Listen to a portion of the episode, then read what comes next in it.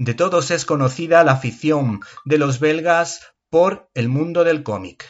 De hecho, en ese país es muy habitual que los escaparates de las librerías, libros y tebeos se repartan el espacio a partes iguales. Peter Gous es uno de esos talentosos dibujantes de la zona que estudió animación en la Real Academia de Bellas Artes en Gante y entre sus trabajos destaca su colección La línea del tiempo. Se trata de una serie de álbumes gigantes que hacen un recorrido por la historia desde distintos ángulos o diferentes puntos de vista, y si hace unos años nos hizo disfrutar a todos con su viaje ilustrado por la historia, en esta ocasión ha optado por hacer un recorrido por los avances tanto de las ciencias sociales como de las ciencias naturales. Entre las ciencias sociales, por ejemplo, destaca este señor eh, la historia, la filosofía, la teología y la literatura.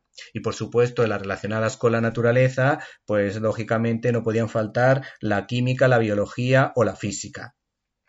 La obra en cuestión se titula La línea del tiempo, ciencia y tecnología, que edita maravillosamente y como siempre, con un gusto exquisito, Maeva. Este estudio sería apropiado para fomentar la curiosidad entre personas de 8 a 100 años inclusive. Por contarles una serie de perlas que se pueden encontrar en esta joya artística en tamaño gigante, a la que no le falta ningún detalle, tanto en la forma como en el fondo, pues si nos acercamos al apartado dedicado a las grandes civilizaciones, descubrimos que el cepillo de dientes fue descubierto por los egipcios. Si nos centramos en la Edad Media, este texto nos recuerda la cantidad de estudios filosóficos y teológicos de la época, en la que de alguna manera se afirma que es compatible eh, el uso de la razón y de la fe para encontrar la verdad o para encontrar a Dios. Por ejemplo, aparece Santo Tomás de Aquino, aunque en este libro le quitan el título de santo. Pero como decíamos, en faldas y a lo loco nadie es perfecto. Por otra parte, se nos recuerda que el Papa Martín V fundó la Universidad de Lovaina.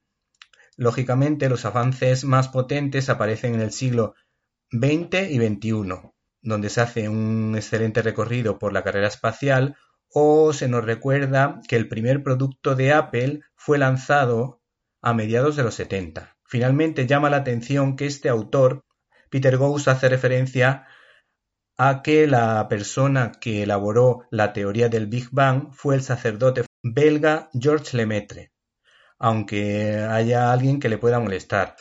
Otro detalle importante es que este autor no tiene eh, ningún tipo de prejuicio contra la energía nuclear y la tiene muy en cuenta en este fabuloso trabajo que, como decíamos, se titula Línea del Tiempo, Ciencia y Tecnología.